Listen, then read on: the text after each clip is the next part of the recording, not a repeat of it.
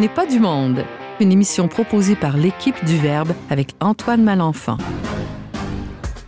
Aujourd'hui à l'émission, on parle de pèlerinage avec la journaliste Sarah-Christine Bourriane. On s'informe sur les nouveautés à la paroisse Saint-Thomas d'Aquin avec Raphaël Bérubé et le père Alexandre Julien.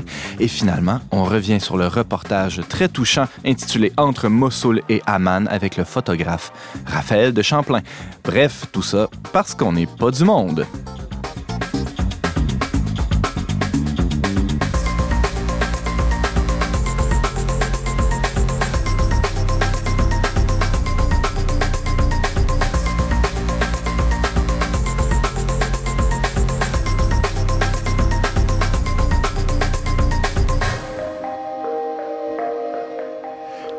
Bonjour à tous, bienvenue à votre magazine culturel catholique. Ici Antoine Malenfant, votre animateur pour la prochaine heure.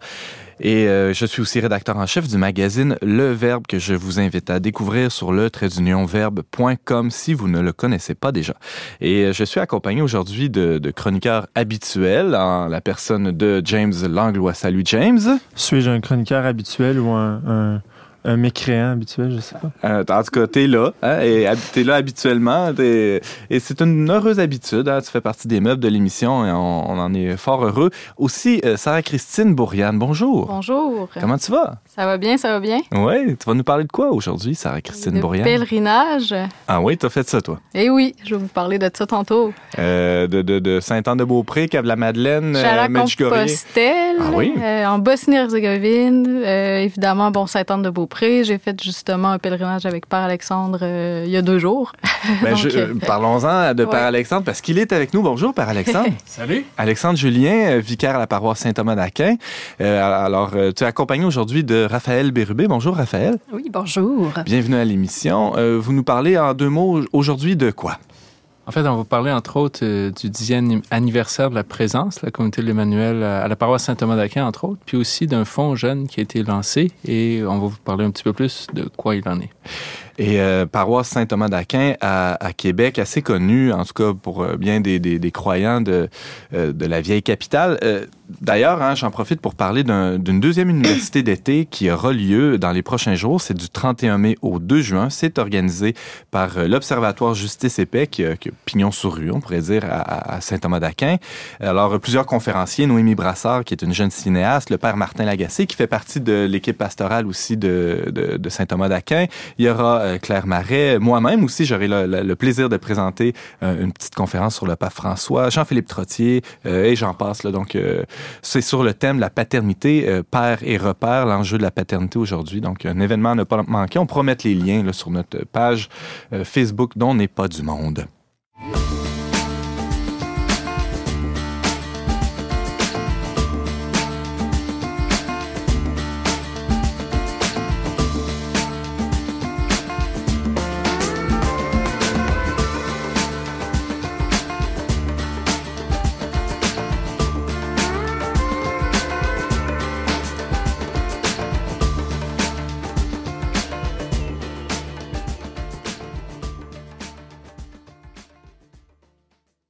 La saison estivale s'en vient à grands pas et euh, c'est l'occasion pour euh, plusieurs de, de, de, faire des projets de voyage, de vacances.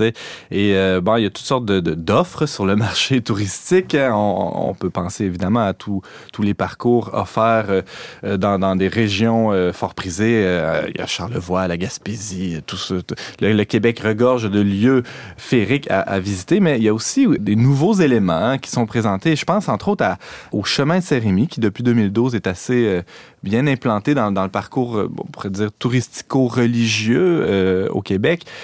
Pour parler de pèlerinage, on a avec nous Sarah-Christine Bourriane, qui, euh, qui est une, une, professionnelle de la, de la question. Tu t'en viens experte, là. T'en as fait pas mal, hein? J'ai fait beaucoup le millage, oui. J'ai ah oui? utilisé euh, des paires de chaussures. Euh, déjà. Donc, euh, ben, j'ai déjà fait euh, 850 km pour aller à Compostelle. Okay. C'était mon premier pèlerinage. 850 km, Sarah-Christine Bourriane, ça veut dire que tu partais de d'où, ça? Saint-Jean-Pied-de-Port, euh, puis on se rendait à Santiago de Compostelle. Donc, on était 19 personnes, puis euh, c'était une de mes premières expériences de voyage, comme euh, je disais, bon, avant.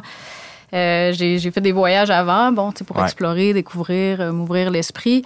Mais là, en devenant chrétienne, bon, j'ai découvert toute cette autre dimension-là du voyage. Si tu nous dans le temps, là, ça s'est passé quand, ça, cette conversion-là, et, les, nouveaux types de voyages qui s'en sont suivis? Ben 2009, euh, c'est ça, ma conversion. 1er mai 2009, c'est très daté. Bon, je dirais que ça a été progressif aussi. Là. C'est pas euh, quand on a un moment que ça s'est passé, mais le, le moment fort. Puis un an... Euh, on me dit à la régie aussi que, que tu es toujours en processus de conversion, c'est vrai? oui, c'est vrai. On finit jamais de, marcher sur ce grand pèlerinage terrestre. Donc, c'est ça. Donc, j'ai fait Compostelle. ensuite, bon, je suis allée en Bosnie-Herzégovine. Bon, ça, c'était plus un pèlerinage en autobus. Donc, le, le plus gros du pèlerinage, je dirais que c'est à Compostelle. Puis, euh, ben, ce que je découvre euh, comme différence avec les voyages que je faisais avant, bon, dans le pèlerinage, il y a vraiment, c'est ça, la recherche euh, du sacré, recherche de sens spirituel.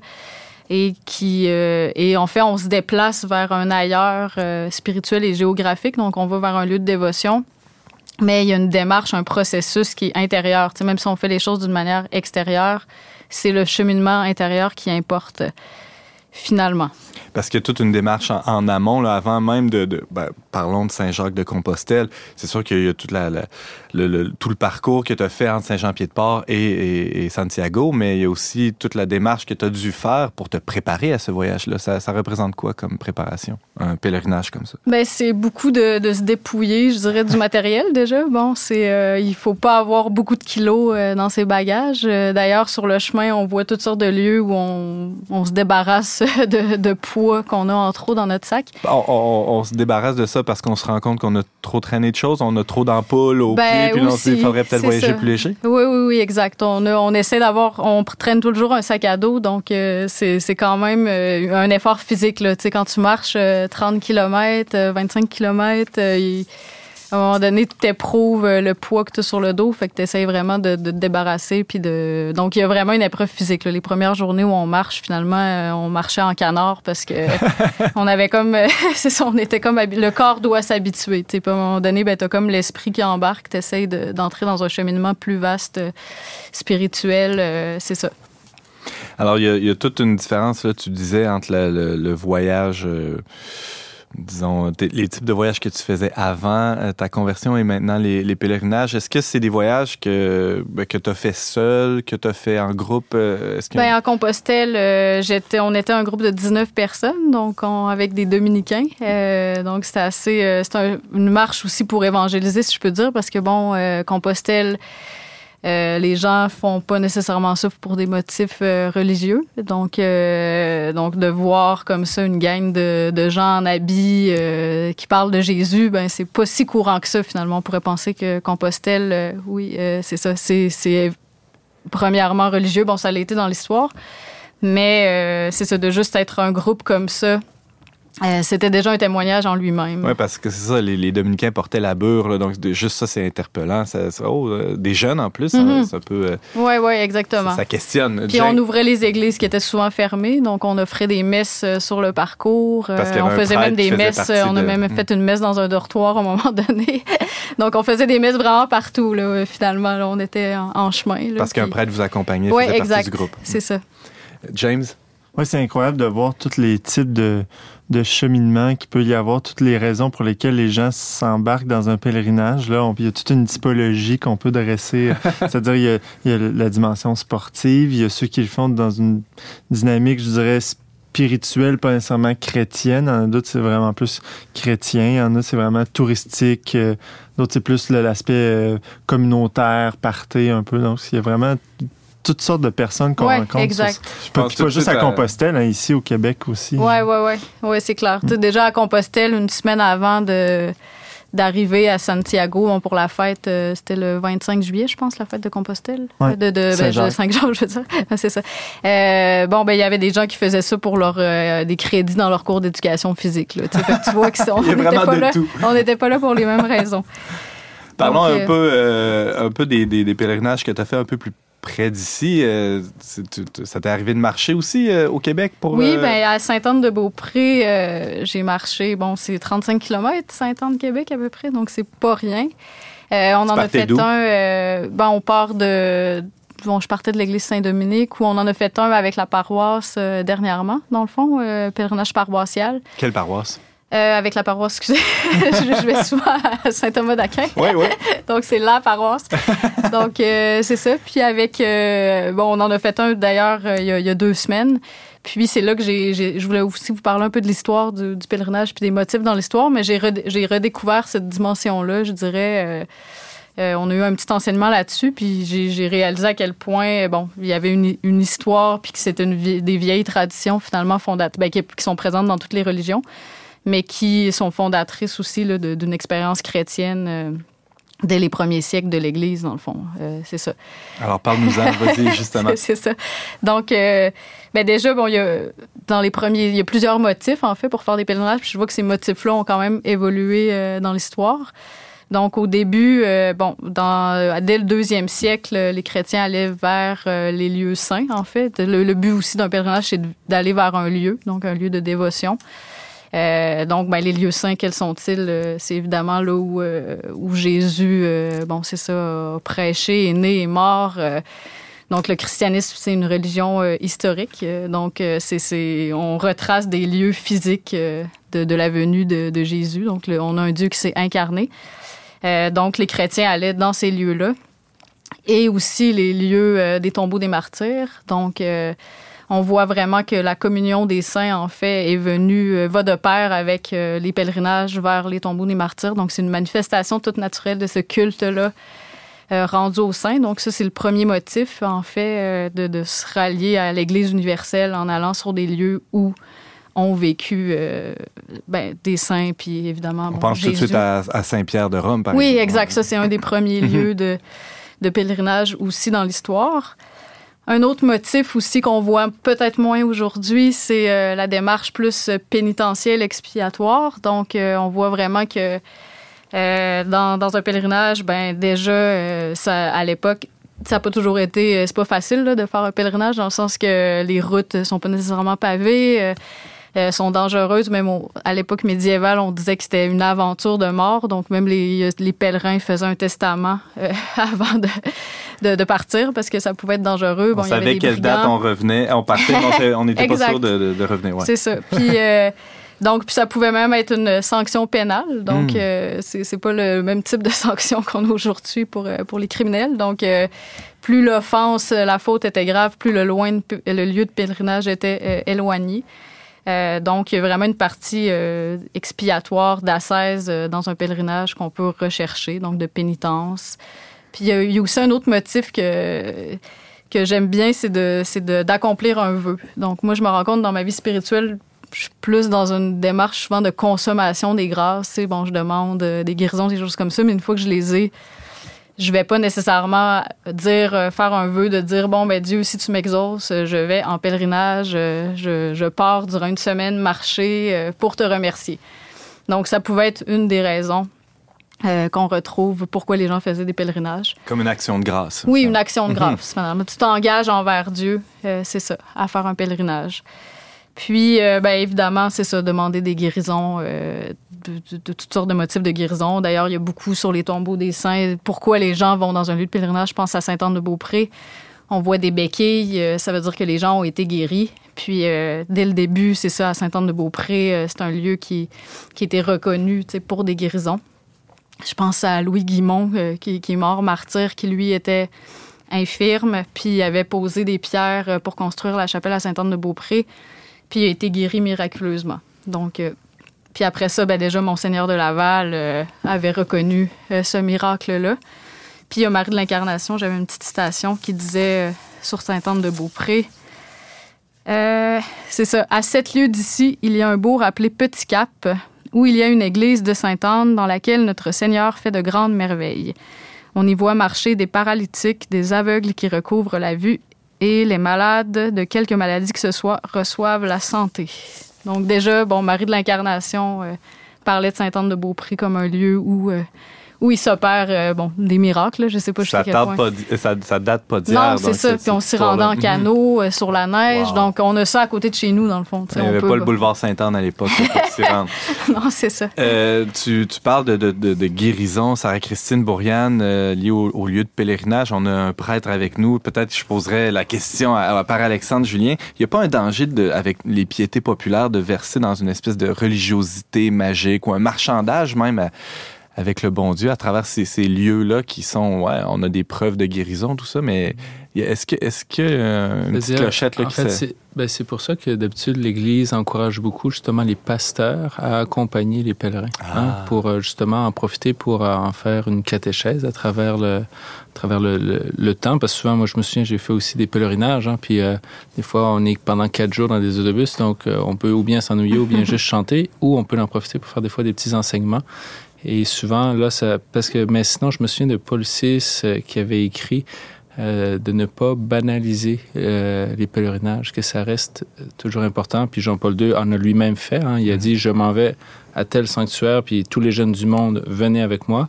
Donc, les papes n'ont jamais dénigré cette démarche-là, qui sont reconnus authentiques, qui est en fait une tradition que même Jésus a faite. Hein. Jésus, il a retourné à Jérusalem lui-même. Donc, euh, mais effectivement, il peut y avoir euh, des fois si on va juste chercher euh, une petite, on, peut aller, on, peut aller, au pèlerinage comme on va au guichet automatique. Hein. je, vais, je vais pitonner mon code puis je vais recevoir.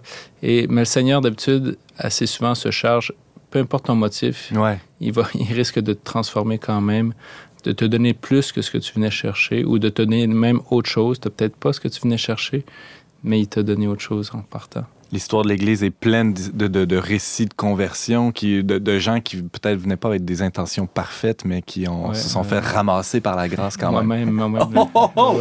Ah Je me souviens qu'un des premiers pèlerinages que j'ai fait de Denver, là, les JMJ, euh, j'étais allé parce qu'on m'a payé le billet gratis, ça ne me tentait pas trop d'y aller. Deuxième raison, c'est qu'il y avait du camping dans les Rocheuses, donc je me suis dit ça, ça peut être cool. Bon, aller voir le pape. Euh, Accessoirement. Denver, euh, ça, ça m'interpellait pas plus que ça. Mais euh, finalement, ben, je suis revenu tout, justement le voyage dans l'autobus, l'amitié, la fraternité, la prière.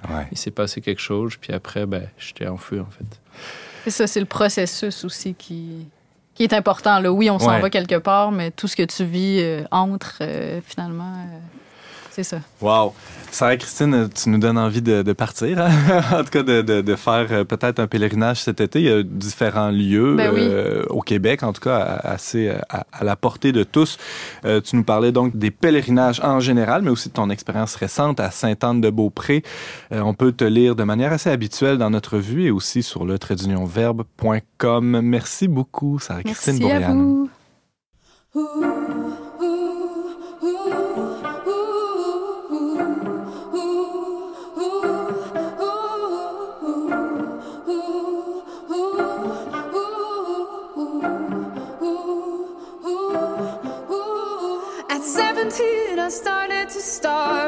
myself. I thought that love was a kind of emptiness. And at least I understood then the hunger I felt.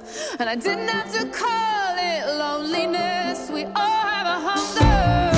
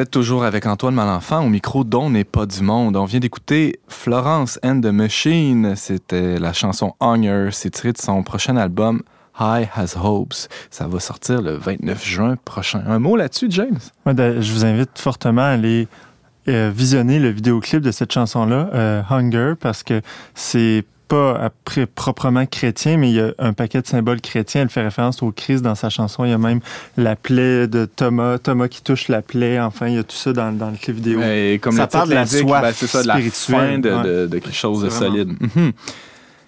On en a parlé souvent ici euh, à On n'est pas du monde. Il est régulièrement question de, de renouvellement euh, pastoral, de, de, de, renouvellement dans l'Église, comment euh, rendre nos paroisses vivantes. On a parlé la semaine passée de Rebuild avec Ariane Beauferré. Bref, c'est un sujet qui revient souvent autour de la table ici. Et on a pensé cette semaine à accueillir à l'émission un prêtre, Alexandre Julien, qui fait partie de, de l'équipe pastorale de la, la paroisse Saint-Thomas d'Aquin, qui est une paroisse qui, euh, bon, n'est certainement pas parfaite. Hein, vous pourrez nous en, certainement pas dire un mot, mais te dire tous les défauts. Oui, euh, mais qui euh, qui a aussi beaucoup de qualités et en fait qui euh, a laissé, on pourrait le dire, l'Esprit Saint souffler euh, à, l'intérieur de ses murs et même au-delà. Et, et donc on, on, fait un peu le bilan parce que de, la communauté de l'Emmanuel y est présente depuis dix ans. On va célébrer ça euh, bientôt. Et euh, il y a eu aussi le 24 mai dernier le lancement d'un fonds jeune. On aura l'occasion d'en parler dans les prochaines minutes. Mais d'abord, bienvenue, Père Alexandre Julien. Merci beaucoup. Merci de m'accueillir. Et bienvenue à Raphaël Bérubé qui, euh, qui t'accompagne. Bonjour, merci. Jeune paroissienne, euh, on pourra euh, t'écouter aussi sur ton, ton, témoignage parce que, bon, t'as atterri d'une manière, mm-hmm. j'imagine, fantastique, je sais pas trop, probablement à, Saint-Thomas d'Aquin. Donc, peut-être d'abord, par Alexandre, te présenter qui, qui es-tu et, et qu'est-ce que tu fais à Saint-Thomas d'Aquin? OK. Donc, euh, en fait, moi, je suis un gars de Pont-Rouge, originellement, donc pas très loin de Québec. Euh, voilà, j'ai fait mon... J'ai fait mes études. Je pensais m'en aller en biologie, mais finalement, j'ai fait un voyage au Mexique qui m'a donné des expériences euh, très transformantes, disons, avec la proximité des pauvres, avec euh, la foi chrétienne. Puis après ça, j'ai été euh, même, j'ai fait des JMJ. Puis après la JMJ, je me suis posé des questions vocationnelles. J'ai fait mon bac en philo aussi. Et puis, euh, j'ai fait un premier essai de, de, de discernement avec la communauté des Dominicains. Finalement, c'était pas tout à fait ma place. Donc, j'ai continué de me chercher. Et puis, euh, à un moment donné, en 2003, j'ai fait un pèlerinage sac à dos. Je suis parti euh, en Europe. Puis, avec cette question-là, Seigneur, montre-moi ton chemin. Et puis, fais-moi grandir dans, la liberté intérieure pour te suivre, euh, sans imiter l'un ou l'autre. Et dans ce voyage-là, j'ai rencontré la communauté d'Emmanuel. En fait, en 2003, j'ai fait un triduum pascal. Et euh, je connaissais pas du tout. Euh, sinon qu'un ami m'avait passé des CD de musique que je trouvais intéressantes. Je me suis dit, tiens, je vais aller prendre des idées euh, quelques idées euh, que je vais essayer de ramener au Québec, mais je pense pas à eux parce qu'ils sont pas au Québec. Donc, moi, je suis un appel fort pour œuvrer pour, pour les miens. Voilà. Faisant ce voyage-là, par ailleurs, j'ai vraiment aimé ça. Puis là, il y a un prêtre, je parle à un prêtre là-bas, mais je lui redis que je pense pas à eux parce qu'ils sont pas au Québec. Puis il me dit simplement, mais il dit, tu sais, la communauté pourrait être au Québec. Si tu avais un appel, si tu en avais que tu es d'accord, etc., rien rien n'est impossible. Puis il me fait juste me dire, mais c'est qui ton évêque? Puis c'était euh, Monseigneur Wallet qui, qui, était nommé. Puis il me dit, il dit Ah, ben j'enseigne avec lui à Rome. Il dit euh, Il connaît bien la communauté. Il dit Ça m'étonnerait qu'il soit contre le fait que l'Emmanuel soit à Québec. Donc, euh, comme ça, ça a comme entrouvert une porte que je n'avais pas du tout vue. Je pensais que c'était un mur bétonné, mais oups, il y avait tout à coup une porte qui s'ouvrait. Puis dans ce même voyage-là, j'ai commencé à lire un livre, Le Feu et l'Espérance, qui était sur l'histoire du début de la communauté. Et ça me fascinait, entre autres, le fondateur m'étonnait, Pierre Goursat. C'était fondé par Pierre Goursat. Et euh, c'est un bonhomme laïque, euh, critique de cinéma, euh, très humble, un peu original, euh, hors cadre, mais il y a une œuvre qui l'a dépassé et lui-même a fait une expérience dans le renouveau charismatique qui naissait. Et avec Martine Cata, la cofondatrice, ils ont commencé un groupe de prière, mais qui a rapidement grossi. C'est devenu 500 euh, personnes assez vite. Donc, ils se sont mis en deux lieux. Puis après ça, il y a des vocations qui sont nées à travers ça. Beaucoup de laïcs, c'est une communauté surtout de laïcs. Donc, des, des, gens, des hommes, des femmes mariés qui ont leur travail, qui vivent euh, leur vie de famille mais aussi il y a quelques consacrés, des, des, célibataires, des gens dans le célibat, et quelques prêtres qui ont dit, ben nous, on aimerait vivre notre sacerdoce, mais dans cette dynamique-là. C'est comme ça que les différents états de vie se sont joints dans une même famille qu'on appelle la communauté de l'Emmanuel, hein, qui veut dire Dieu avec nous. Puis, mais moi, j'avais quand même encore un problème. J'ai dit, OK, c'est beau, j'ai un appel, mais comment cela se fera-t-il? Hein? C'est quand même. Donc, euh, j'ai été une année en Belgique, euh, trois à, à, Rome, en Italie, euh, pour étudier. Et puis, euh, pendant ce temps-là, euh, les responsables de la communauté ont discuté avec l'évêque ici, puis voir s'il était effectivement à l'aise et d'accord d'accueillir la communauté. Et évidemment, il a dit oui. Il a dit euh, venez, venez. Et lui-même a eu une intuition. Il dit, il dit, je pense que je sais où il faut que je vous mette.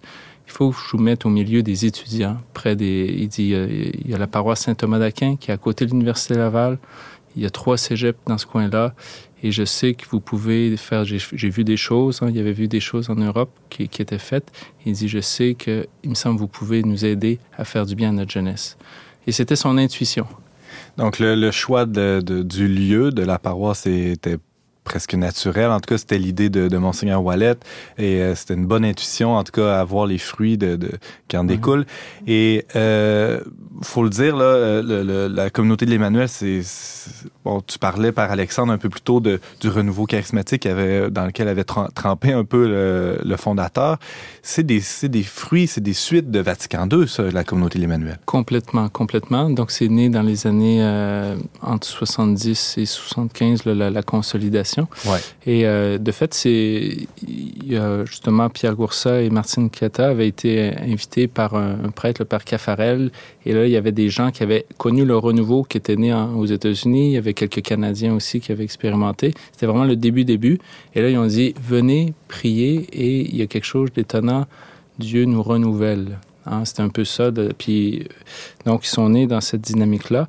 Euh, ils ont été beaucoup. Pierre Goursat, c'est une des choses que j'ai beaucoup aimé, c'est qu'il a toujours été proche des évêques, hein, de l'évêque mmh. de Paris, aussi du cardinal Swanens, qui accompagnait justement le renouveau. Et il a toujours constamment voulu écouter les conseils mmh. de ces évêques-là, euh, parce qu'il sentait bien que c'était quelque chose de, de nouveau, hein, qu'il y a une partie. Euh, que les protestants aussi faisaient partie de ce renouveau-là. Donc, lui, il voulait euh, que ce renouveau soit bien dans l'Église catholique et euh, pour soutenir, mais euh, il sentait bien qu'il y avait une chance pour l'Église et tout ça, effectivement, vient de Vatican II aussi, hein, où Jean XXIII avait appelé l'Église à être renouvelée, une grande implication des laïcs aussi. Père Alexandre, tu parles d'une chance pour l'Église. Le, cardinal Wallet a saisi cette, cette, balle au bon, cette chance pour l'Église de Québec et a euh, demandé à ce qu'une communauté vienne s'établir à Saint-Thomas d'Aquin en 2008, si on fait le, le, le calcul. Alors, c'est arrivé, euh, on est arrivé en 2007-2008. Okay. Ce pourquoi on fête là, cette année le dixième, c'est que la, la paroisse elle-même a été euh, confiée officiellement à la, à la communauté. Il y a comme eu, disons, une année de transition ouais. on, où on habitait sur les lieux, mais on n'était pas en charge des lieux. C'était euh, l'abbé euh, Alain Pouliot qui vrai. nous a admirablement accueillis, qui était le curé de la paroisse. Et puis tranquillement, il nous expliquait le, le fonctionnement. Puis aussi, il a tranquillement laissé des espaces. Euh, l'abbé Martin était vicaire et euh, il a, on a commencé des dynamiques, mais en 2008, c'est là que l'évêque a dit ben, c'est bon, on vous passe maintenant la, la responsabilité euh, de cette paroisse. Euh, et, donc, ça a commencé euh, très modestement. Hein, L'abbé Martin, euh, il a commencé par. Il a dit faut, voilà, une messe des jeunes. Euh, il a, il, a, commencé par ramasser des, des, jeunes instrumentistes talentueux. Puis il a fait une messe des jeunes. À côté de ça, il a fait un petit parcours pierre vivante pour réveiller les baptêmes, parce que beaucoup de nos baptêmes au mm -hmm. Québec sont endormis. Puis finalement, il y a aussi, il y avait des fins de semaine jeunes qui c'était comme un, un, trio gagnant, c'est-à-dire pour réveiller la foi, pour vivre la fraternité. Et euh, puis depuis le début, on, on fait comme euh, s'appuyer sur. Euh, on a lu différents petits livres de, de, lieux où ça marche. En fait, on voit que la foi se relève et il y a comme cinq essentiels que vous avez peut-être déjà entendu parler. Hein. Euh, il faut se connecter à Dieu, donc la prière, c'est indispensable. Euh, après ça, il faut vivre la vie fraternelle, sinon on s'en sort pas. Si on vit pas la charité entre nous, vous le vivez vous-même entre prêtres, je ouais, pense, à, à, la ensemble, paroisse. On ouais, vit ensemble, voilà. Puis euh, aussi le service, la mission, le quatrième. Puis au fond aussi, il faut se former parce que sinon mm. notre, notre, foi devient trop que affective. Mm -hmm. Puis si on n'a pas une tête formée, on tient pas la route. C'est un, un, très bel équilibre, en tout cas beau programme. Euh, Raphaël Bérubé, toi, comment tu as atterri dans, dans cette paroisse-là? Qu'est-ce qui s'est passé? Hmm, ben moi, je connaissais la paroisse déjà parce que c'est là que mon père allait. Donc, euh, plus adolescente, bon, j'y allais, j'avais mis un peu, je remettais en question la religion. J'y allais une fois ou trois mois euh, pour faire plaisir à mon père, plus que par conviction personnelle. Mais j'avais quand même fait ma confirmation, là, euh, j'avais 18 ans. Puis c'est à cette occasion que j'avais ben, connu le père Alexandre. Puis suite à ça, je suis partie pendant un an en voyage. Puis pour faire euh, bref, parce que ce serait long de tout raconter, mais euh, c'est au cours de ce voyage-là que j'ai vraiment vécu mon retour à, la spiritualité d'abord, parce que j'étais euh, j'étais allée au Sénégal, puis j'étais plus entourée de musulmans, mais j'ai quand même vraiment été touchée là, par, par leur confiance qu'ils avaient en Dieu. Puis euh, en revenant ici, euh, j'étais bon, j'étais pas, j'étais un peu sceptique des fois peut-être par rapport à, l'Église, au christianisme, mais euh, je pense que ma soif était plus grande que ma peur, donc j'ai décidé de retourner à l'Église. Puis ben là, par Alexandre se souvenait de moi parce qu'un an plus tôt, ben, on, s'était connus lors de mon parcours de la confirmation. Puis je lui ai raconté un peu ce que j'avais vécu, puis il m'a invité là, aux soirées de louanges de l'Emmanuel, justement, dont on a parlé plus tôt. Puis assez vite, ben, il m'a, dès mon retour, en fait, il m'a sollicité à m'impliquer là, euh, à Saint-Thomas-d'Aquin, ben, à ma grande joie, parce que c'est vraiment ça qui m'a permis, je pense, de, de cheminer euh, en si peu de temps aussi, vraiment, de, faire un grand cheminement. Euh, à travers ben, le service, entre autres, j'étais, j'étais la gérante du bistrot du curé, là, qui est dans le sous-sol de l'église, après la messe des jeunes le dimanche matin. Dimanche soir. ah oui, le dimanche matin. dimanche soir. Oui, non. Dimanche soir, oui, parce que... Les jeunes ne se lèvent pas le matin. Nous, nous, voilà rassurés. ça ne pas juste du café, là, si je comprends bien. Non, mais non, une petite bière de temps en temps. Ah, après la messe dimanche soir, très bonne idée. Oui, donc c'est ça. Euh, mhm. en prenant en charge ces services-là, ben, ça m'a permis de connaître les gens parce que je connaissais pas euh, beaucoup de personnes là, à Saint-Thomas-d'Aquin. Puis je pense que c'est pas de moi-même que je serais allée vers les gens parce que j'étais... Bon, c'est ça, j'avais mis je me demandais un peu quel, genre de personne était là, mais uh-huh. euh, très vite, c'est ça, j'ai fait connaissance avec euh, plusieurs autres jeunes, puis je me suis rendu compte que finalement, il y a d'autres jeunes qui vivent le même genre de, de, de situation, de témoignage, puis que on n'est pas anormal, ben même si on n'est pas du monde.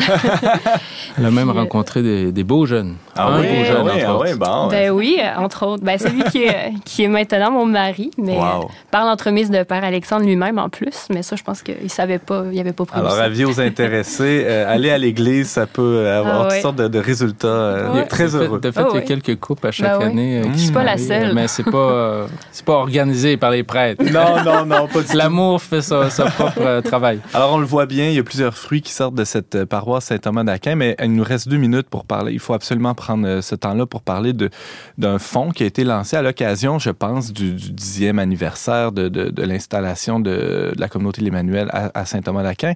Euh, qu'est-ce que c'est que le, fonds jeune, par Alexandre? Alors, le fonds des jeunes, c'est qu'en fait, on s'apercevait qu'on on a plein d'idées géniales, mais c'est des idées qui, c'est beau de les avoir, mais il faut les mettre en œuvre a tout un dynamisme. Et en même temps, on constatait que nos pauvres aînés hein, grandissent en âge et 70, 80 ans, ils portaient beaucoup et même les soucis, les, soucis financiers. Et on se disait, mais OK, nous, souvent les jeunes étudiants, ils n'ont pas d'argent, ils ont des idées. on se dit, on pourrait quand même trouver des façons de ramasser des sous quand même pour, pour les projets et pour euh, soutenir la reconstruction des cœurs. Hein. Donc, le nom de la campagne, c'est la campagne Rebâtir, parce qu'on croit à la reconstruction des personnes hmm. qui sont les pierres vivantes de l'Église. Mais ce faisant, ils reconstruisent aussi la société, ils reconstruisent l'Église. Donc, c'est le, nom du fonds, c'est le fonds Rebâtir. Euh, L'objectif est de ramasser d'environ 750 000, c'est un gros montant, mais sur cinq ans. Et on a déjà commencé une campagne silencieuse. Donc, tranquillement, on est allé cogner à des portes pour essayer de solliciter des grands donateurs. Et on a fait euh, justement le, lancement public maintenant, qui, qui vient à peine d'être fait le 24 mai. Et euh, on a la joie d'avoir un, beau montant déjà d'accumuler de plus de 420 000 dollars. Oh, donc ça part, euh, ça part oui, solide, bravo. Donc, c'est vraiment une campagne qu'on voit qui marche, qui résonne. Les hmm. gens disent on le sait que Dieu a des projets pour chez nous, pour notre ville. Et ce qui est beau, c'est que hein, la paroisse Saint-Thomas ne fait pas que former des gens pour Saint-Thomas, même c'est quelque chose d'ingrat dans notre travail parce que les gens repartent, hein, repartent évidemment, sont là pour les études, sont là de passage et ils s'en vont à, Ottawa, Montréal. Il y en a qui sont dans l'Ouest canadien, à Vancouver, mais au fond, on est content. On est content parce qu'on voit que ces personnes-là s'impliquent dans leur milieu où ils sont. Donc, il y, a, tout un travail de reconstruction qu'on voit qui est. Vous travaillez pour le royaume, pour l'Église universelle, vraiment, pour vraiment, le Puis on est très content de le faire. voilà. Puis il y en a qui font en même temps des petites missions à, l'extérieur, dans d'autres paroisses, en Beauce. Il y en a qui reviennent. Là, il était à Rimouski pour aider là-bas l'Église. Donc, euh, j'imagine qu'il y a beaucoup d'informations sur votre site web, qui est assez bien fait d'ailleurs. Bravo. C'est saint-thomas-d'Aquin.com voilà, QC.ca, je pense. C'est ça, saint-thomas-d'Aquin.qc.ca. Puis là, pour trouver, euh, il faut rechercher sur cette page-là Fonds des jeunes Saint-Thomas. Et il y a moyen de même de donner en ligne. Oui, donc il y a le dixième anniversaire. C'est que le 24 juin, il y a un grand événement. C'est, on fait la fête. C'est euh, notre évêque, Monseigneur Corriveau, qui vient présider la messe à 10h30. Il y aura de la louange avant, ceux qui aiment chanter. Et euh, aussi, il y aura un grand méchoui dehors, euh, puis aussi des témoignages, des événements. Donc, tout le monde est bienvenu. voilà un, événement à ne pas manquer. Euh, Père Alexandre Julien et Raphaël Bérubé, c'était vraiment une grande joie de vous avoir avec nous aujourd'hui. Euh, comme je le disais plus tôt, on peut avoir toutes les infos là, sur votre site web, le site web de la paroisse, c'est-à-dire à saint-thomas-d'aquin.qc.ca. Merci beaucoup. Merci. Avec plaisir.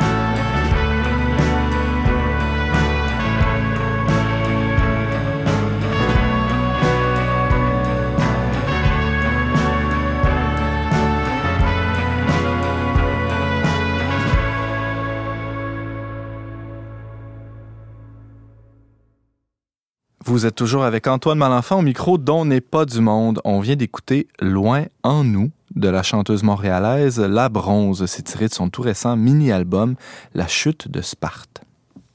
Dans notre plus récent euh, numéro au magazine Le Verbe, qui avait pour thème la guerre, un dossier assez difficile. Euh, il y avait euh, dans le, petit magazine de 20 pages un photoreportage magnifique intitulé Entre Mossoul et Amman. Alors, euh, Mossoul, ville d'Irak, et Amman, qui est une ville en Jordanie où il y a un camp de réfugiés. Alors, c'est un, un photoreportage qui a été réalisé par Raphaël de Champlain, qui a visité ces lieux-là, qui il était sur le terrain. Alors peut-être en, guise d'introduction, j'aimerais raconter comment tout ça s'est passé. En, fait, je vais te saluer d'abord, Raphaël, ça serait la, moindre des politesses. Merci. Salut. Salut Antoine. Bienvenue à On n'est pas du monde. Merci. C'est la deuxième fois que tu viens à l'émission, je pense. Hein? Sinon, peut-être la troisième. Ah oui, déjà? Mais c'est pas la première fois qu'on se voit dans ces studios. certainement venu pour nous parler de, ton photoreportage euh, en Chine, euh, au Tibet plus précisément, que tu avais fait l'an passé. Euh, mais là, tu nous parles des chrétiens d'Orient. Hein. Et comment ça s'est passé, ce contact-là? C'est que tu, pour la, petite histoire, on, on était en train de ficeler les, dernières euh, cordes du, dossier sur la guerre. Et là, on, reçoit un message Facebook, je crois, de, Raphaël de Champlain qui nous écrit quelque chose comme euh, Je suis euh, dans un camp de réfugiés en Jordanie. Est-ce que des photos vous intéresseraient? Là, James puis moi dans le bureau, les, bras nous tombent. En fait, on n'avait plus de place dans le dossier. Il a fallu tasser quelques éléments pour faire de l'espace et on, ne regrette pas du tout parce que vraiment, c'est magnifique. À, vie à tous. Vous pouvez voir tout ça sur le on, mettra les liens aussi euh, sur la, page du site dont n'est pas du monde. Donc, Raphaël de Champlain, je te laisse parler, hein, parce que là, j'ai plus de salive. Oui, euh, donc c'est ça, je suis. Euh, donc, ça a commencé par la Jordanie. Ouais. Qu'est-ce que tu allé faire là? Donc, mon, mon but, en fait, je, quand je voyage, j'aime bien rencontrer des chrétiens un petit peu partout à travers le monde pour savoir un petit peu comment ils vivent concrètement, c'est quoi les difficultés qu'ils ont, euh, c'est quoi le rapport à la foi qu'ils ont. Ouais. Euh, je trouvais ça particulièrement intéressant avec les chrétiens d'Orient, étant donné les, les, grandes difficultés qu'ils vivent là, euh, ces dernières années. Euh, donc, j'ai commencé à, en Jordanie, à Amman. Euh, donc, euh, c'était principalement des Irakiens, en fait, qui se déplaçaient en Jordanie pour obtenir le, le titre de, de, de, réfugié. Et puis ensuite, ils devenaient éligibles pour, pour le visa, donc à l'étranger, soit pour, en Australie, soit aux États-Unis, soit au Canada. Mm-hmm. donc, ils sont dans, un, dans une période d'attente, en fait, de visa, donc entre six mois à un an et demi, où ils n'ont pas le droit au travail. Donc, euh, financièrement, c'est précaire. Euh, ils vivent sur leurs maigres économies? Comment ils font? Exactement. Ils vivent sur leurs économies, exactement. Euh, il n'y a pas beaucoup d'associations non plus qui sont là pour les aider. puis souvent, ben il y a des il y a des grandes familles, au moins quelques enfants. Hmm. donc ils vivent dans des petits appartements ou sinon dans des camps de réfugiés. C'est pas très propre, c'est pas c'est pas le standard disons de la régie du logement d'ici. il y aurait beaucoup de plaintes. Ah ouais. Et puis, ils ont rien à faire aussi, c'est surtout ça. Donc, euh, euh, ils sont, sont juste dans une position d'attente. Ils, ils, ont ben, quatre téléphones, quatre coups de téléphone qu'ils attendent pour euh, obtenir le visa. Le premier pour dire qu'ils ont un numéro de dossier. Le deuxième pour le check médical. Le troisième pour le billet d'avion. Et puis le quatrième, euh, c'est ça, pour, pour le, le, le, départ. Le moment du départ. Exactement. Donc, euh, il faut pas qu'ils ratent le téléphone parce qu'ils laissent pas de message. Puis, en tout cas, c'est ce qu'on nous disait. Ils ont toujours le téléphone le proche là, à attendre le, le, coup de téléphone. Psychologiquement, ça doit être quand même difficile à vivre, cette attente-là. Euh, ça prend la foi, j'imagine, pour, pour vivre ça. Oui. Et, puis oui, ils sont, euh, euh, ils sont dans, on sent qu'ils sont dans une tension. Ils aimeraient bien, euh, ils, ils, reconnaissent l'importance que la chrétienté reste en Orient. Hmm. Mais d'un autre côté, leur priorité, ben, c'est la sécurité de leur famille et puis l'avenir de leurs enfants. Donc, ils n'ont pas le choix, à quelque part, de prendre cette décision-là, de, de quitter. Tu disais, Raphaël de Champlain, qu'il y a plusieurs, ben, qu'il y a très peu, en fait, d'associations ou d'organismes qui leur viennent en aide sur le terrain. Mais toi, tu étais euh, partie d'une, tu faisais partie d'une délégation de SOS Chrétien d'Orient, c'est ça? Oui, c'est ce qui m'a permis, effectivement, d'aller à la rencontre euh, de ces gens-là. En deux mots, qu'est-ce que c'est SOS euh, Chrétien d'Orient? Donc, SOS Chrétien d'Orient, ça a commencé en Syrie en 2014. Ils sont allés à la rencontre, alors que tout le monde essayait de fuir la Syrie, eux, ils ont décidé d'aller en Syrie pour Noël, pour aller euh, euh, rencontrer les chrétiens d'Orient euh, dans le temps de Noël, les réconforter, prier avec eux. Mm-hmm. Et puis, en fait, ils ont été tellement bien accueillis que l'expérience, la mission s'est répétée. Et puis ensuite, ils ont grandi dans plusieurs pays d'Orient. Donc, présentement, ils sont en Jordanie, en Irak, en Syrie, au Liban. donc, c'est devenu très rapidement une grosse association qui, qui, vient en aide à énormément de chrétiens. Alors, c'est par l'entremise de, cet organisme-là que tu as eu accès finalement au camp de réfugiés, que tu as pu euh, rencontrer des gens. Qu'est-ce qu'ils t'ont raconté, euh, hormis cette attente-là? Parce que j'imagine qu'ils se déplaçaient, mais il y avait dans leur bagage aussi toute, leur histoire, tout le traumatisme aussi du déplacement. Oui. Euh, donc, ma mission principale, en fait, avec SOS, c'était donc avec un traducteur, on allait de, de famille en famille Donc, on les avertissait euh, cinq minutes à l'avance. On leur disait, bon, on est là chez vous dans cinq minutes. Euh, on prenait le café avec eux à la maison. On prenait le temps de discuter, euh, voir d'où ils venaient, c'était quoi leur histoire, qu'est-ce qu'ils espéraient pour l'avenir, qu'est-ce qu'ils pensaient de leur pays. Donc, c'est vraiment une belle opportunité pour moi, vraiment de vraiment comprendre qu'est-ce qu'ils vivaient, puis vraiment euh, multiplier les rencontres. Euh, euh, je, te dirais que maintenant, pour qu'une pour qu'une histoire m'impressionne, il faut soit qu'il y ait une bombe, soit un enlèvement, ou un meurtre, ou un tir à bout portant. Ou, Parce que tu en as entendu de, de, toutes les couleurs là, à travers de toutes les témoignages. Exactement. Dans la revue, j'ai fait une petite synthèse des, des meilleures histoires que j'ai que j'ai entendues. Mais il y en a d'autres, là. Je, tu vois, j'ai rencontré plus d'une, peut-être une cinquantaine de familles en, Jordanie, en Irak. Et puis, euh, ben, chaque famille a une histoire à te raconter. Tu rentres là, puis il dit ben, Mon fils, il est, enlevé. On a payé la rançon de 20 000 on nous l'a pas donné encore. Euh, l'autre, ben, nos, nos cousins-cousines, ils ont été tués à bout portant, puis ils ont été déterrés dans le cimetière encore dernièrement. Ou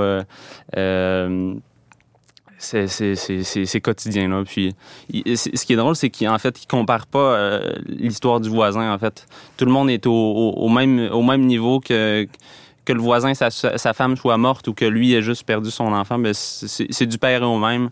Euh, ils se considèrent tous égaux dans la souffrance qu'ils ont vécue. Euh, puis ils ont ils gardent une énorme confiance en Dieu en fait. Peu importe ils ont, ils ont euh, grâce à ces souffrances-là, ils ont euh, un, lâcher prise des choses, un lâcher mm. prise de ben, peut-être que je vais mourir aujourd'hui, mais je continue à aller à l'école, puis à la grâce de Dieu. Euh, ce qui est même dans le dans le vocabulaire, Inch'Allah, c'est chaque mot, ah dans chaque phrase plutôt, on dit Inch'Allah, à la grâce de Dieu tout le temps, tout le temps. Un abandon complet. Exactement.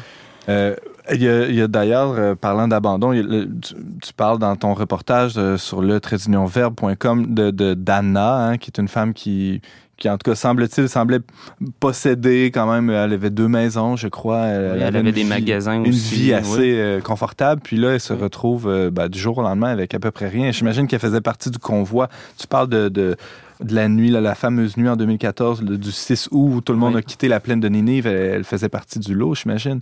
Exactement. Euh, et qu'est-ce qui. Quelle est l'espérance de cette femme-là? Qu'est-ce qui lui reste finalement si elle a tout perdu? Cette femme-là m'a vraiment impressionné. De toutes les rencontres que j'ai faites, c'en est une vraiment que je garde en mémoire. Euh, je prie souvent même pour elle.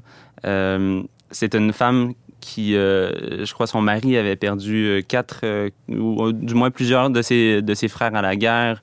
c'est ça, tout, tout, tout, près de, autour d'elle, il y avait, il y avait eu plein de, personnes qui étaient mortes à la guerre. ils avaient été victimes de, de, beaucoup de bombes qui explosaient proche de chez eux et tout ça. et puis, elle gardait une joie vraiment profonde. Puis, elle partageait vraiment que que malgré tout ce qu'elle a vécu, malgré tout ce qu'elle avait, les magasins qu'elle avait perdus, euh, ses maisons qu'elle avait perdues, la, vie qu'elle avait avant, qui était, euh, qui était une très, très belle vie, ben, qu'en fait, euh, elle faisait confiance à Dieu que peu importe quel était l'avenir, ben, c'était, c'était, c'était une chance qui, qui, lui était donnée de, de grandir plus proche de Dieu. Hmm. puis elle avait justement dans son petit coin de prière une icône à Sainte Rita. Puis euh, elle me disait qu'à chaque fois qu'elle priait Sainte Rita, ça lui permettait de, retrouver la paix intérieure.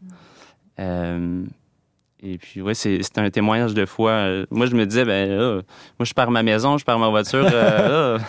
Peut-être que. Je, sais pas, je réagis comme l'occasion d'une colère contre Dieu plutôt qu'autre chose. je la cite, elle dit Je crois vraiment que Dieu m'a permis de vivre cela pour que je puisse me rapprocher de lui. ça, c'est quand même assez touchant.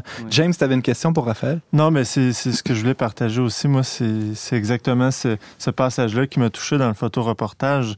On lit ça et on se dit Mais quelle foi, c'est incroyable. Je veux dire. Euh, de voir au-delà de la tragédie de tout ce qu'ils vivent, il y a cette bonne nouvelle que, Jésus-Christ euh, vit ça avec eux et que Jésus-Christ leur donne l'espérance et, et euh, la joie malgré tout ce qu'ils vivent. c'est ça qui est un miracle incroyable. Puis ils ont la force par l'Esprit Saint de garder, de pas renier leur foi et de vivre cette situation-là qui peut avoir l'air accablante, là, mais qui avec leur qui foi... en fait. Ouais, qui l'est, c'est ça. Mhm. Mais Mhm. qui, qui est, avec leur foi, leur permet de traverser ça. Ouais. J'aimais beaucoup poser cette question-là, mais vous avez jamais pensé de quitter la foi, juste euh, vous convertir, peut-être juste en façade, euh, euh, juste pour euh, être réglo, puis euh, que les problèmes Avoir soient la, réglés? la paix, entre La- guillemets, ouais. Exactement. Et puis c'était une question qui se posait pas, en fait. C'était, mais non, mais t'es fou, on veut dire, Dieu, c'est. Il n'y en est pas question. Ma- ma- ma- c'est- c'est- je, je remercie ce qui me, les, les- les- tout- toutes les difficultés qu'il a mis dans ma vie. Et puis, euh, je lui rends grâce à tous les jours. Puis je sais qu'il va faire des merveilles avec. euh, Wow. Raphaël de Champlain, euh, je me permets de te poser une question plus personnelle euh, parce qu'on est des amis aussi. Euh, oui. euh, Qu'est-ce que ça a fait euh, pour ta foi à toi? Qu'est-ce que ça a changé, ce voyage-là, euh, dans les, les camps de réfugiés? Est-ce que ça ça t'a ébranlé? Qu'est-ce que ça a donné? Euh, ça m'a ébranlé. euh, de, de deux façons, je dirais. Euh, la première, euh, ben, comme on, on parle depuis tout à l'heure là, de, de la- de la grande foi qu'ils ont, je me posais la question souvent, mais moi, à leur place, je réagis comment? Est-ce que, est-ce que je suis capable, moi, de garder le... Je veux dire, j'ai des, j'ai des tout petites difficultés dans ma vie, puis euh, des fois, ça ébranle un peu ma foi. Je me dis, ouais, mais euh, euh, si c'était des, aussi grosses difficultés qu'eux ont vécu, je réagirais comment? J'ai pas été tout à fait capable de répondre à la question. Je pense que c'est la grâce qui intervient là, dans, dans ce cas-ci. Euh, mais ça me questionne quand même. C'est vraiment marquant le, le- le témoignage. La deuxième chose qui m'a marqué, c'est la différence entre euh, la création que Dieu dit qui est bonne et puis ensuite le- toute la guerre, tout le, tout le massacre, toute la souffrance qui est vécue. Euh, je me dis, mais quel contraste. Euh, et puis c'est quand on est dedans vraiment qu'on se rend compte de ce contraste-là. Euh, euh, le contraste vraiment, c'est- pour moi, il était, il était choquant, il était La guerre était comme, dur, un, là. comme un blasphème contre la, la bonté de la création. Exactement. Mhm. une beauté qui était détruite, défaite. euh, Ouais. Tant au les- point de vue humain que, que, que de l'ensemble de la création, finalement. Exactement. Mhm. Euh, Raphaël de Champlain, dans, ton, dans le reportage que, que tu signes, photo-reportage magnifique entre Mossoul et Amman dans le magazine Le Verbe du, de- du printemps 2018. Bon, tu l'évoquais un peu plus tôt, il y a, tout cet aspect-là, ce, dilemme, est-ce qu'on part, est-ce qu'on reste? Les chrétiens d'Orient se posent la question, euh, est-ce que je dois euh, perpétuer cette présence chrétienne-là euh, au Moyen-Orient ou si je, préserve la, sécurité de ma famille? Mais à la fin de ce reportage-là, il y a le cas d'un jeune qui, lui, est retourné, sur, est retourné dans sa ville natale et, et il y a un peu d'espoir finalement. Euh, oui, un petit peu d'espoir. Il n'y en a pas beaucoup, honnêtement. Euh, mais j'ai réussi à trouver quand même quelques jeunes qui désiraient rester sur place. Puis, euh, c'est, même pour moi, je trouve ça dur d'y croire, en fait. Ouais. à, à mon retour, euh, ouais, je trouve ça dur d'y croire. euh, est-ce que les chrétiens d'Orient, vraiment, ça va être c'est quelque chose de viable sur le long terme? Est-ce qu'ils vont réussir à reconstruire quelque chose? Je sais pas, ça dépend un peu de nous. Est-ce que c'est, nos terres aussi d'une, certaine façon aussi, étant donné qu'on est chrétien, ben euh, c'est les terres d'Abraham, donc ce sont nos terres aussi. Euh, et puis c'est, il faut pas les oublier en fait. Mhm. Euh, donc, il faut, faut prier pour eux, il faut les supporter. Il faut, faut pas avoir peur d'aller, d'aller les rejoindre, d'aller, d'aller peut-être en mission si, si notre cadre de vie le, le- le favorise, comme dans mon cas. Parce que vraiment, juste le fait d'être présent en fait sur place, euh, ça remontait le moral des, des jeunes. Prier ensemble, c'est ça, juste la, la présence physique, donné l'importance, leur donnait de l'importance, puis leur redonnait du courage.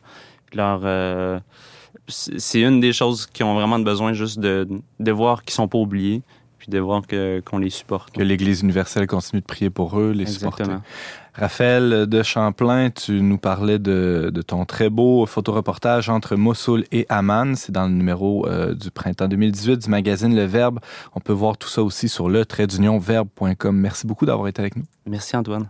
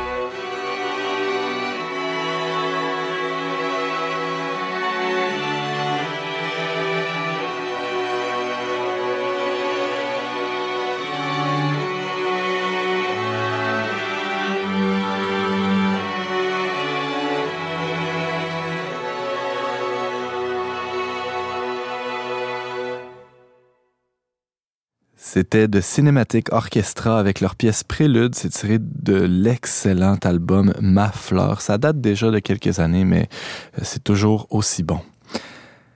On parlait cette semaine à l'émission euh, des 10 ans de, la présence de la communauté de l'Emmanuel à la paroisse Saint-Thomas d'Aquin à Québec avec le père Alexandre Julien et euh, la jeune paroissienne Raphaël Bérubé.